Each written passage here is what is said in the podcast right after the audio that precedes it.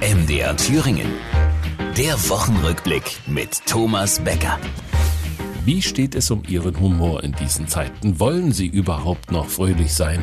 Es geht auf den Winter zu, graue Suppe draußen, die Welt spielt eh verrückt und gab es irgendwo zufällig mal keine Bombendrohung? Eine gleichlautende E-Mail wie äh, heute hier in Weimar ist auch im Polizeipräsidium Bremen eingegangen. Jetzt sind also auch die Metropolen dieser Welt betroffen. Aus Berlin kam jetzt auch nicht so viel Erbauliches. Die Staatseinnahmen entwickeln sich im Rahmen der Erwartungen. Aber wer erwartet schon noch was? Die Mitglieder der GDL?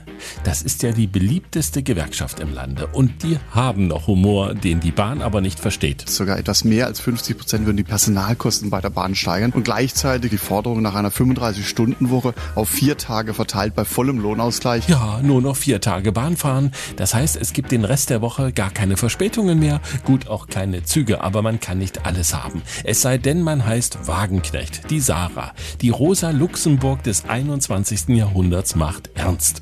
Also das ist auch wieder kein Spaß. Wir haben uns zur Gründung einer neuen Partei entschieden, weil wir überzeugt sind, so wie es derzeit läuft, darf es nicht weitergehen. Gut, eine wie es nicht geht Partei, die haben wir zwar schon, aber Parteien, die es nicht können, gibt es ja auch mehrere. Warum also nicht?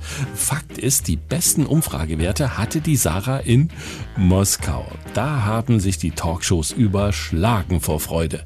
Wie die Sarah allerdings als emanzipierte Frau bei den iranischen Freunden der Russen ankommt, das wissen wir nicht. Wir wissen aber, dass Agnes Strack-Zimmermann dort keine guten Karten hat. Sie wurde wurde nämlich geehrt in dieser Woche in der Synagoge der jüdischen Gemeinde Düsseldorf mit der Josef Neuberger Medaille, weil sie sich über Jahre hinweg um das jüdische Leben verdient gemacht hat.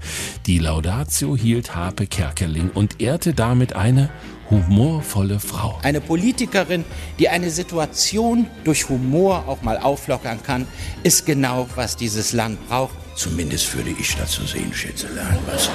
Humor in der Synagoge, um Gottes Willen. Aber warum eigentlich nicht? Jetzt bin ich doch froh, dass ich es gebracht habe. Das war die Woche.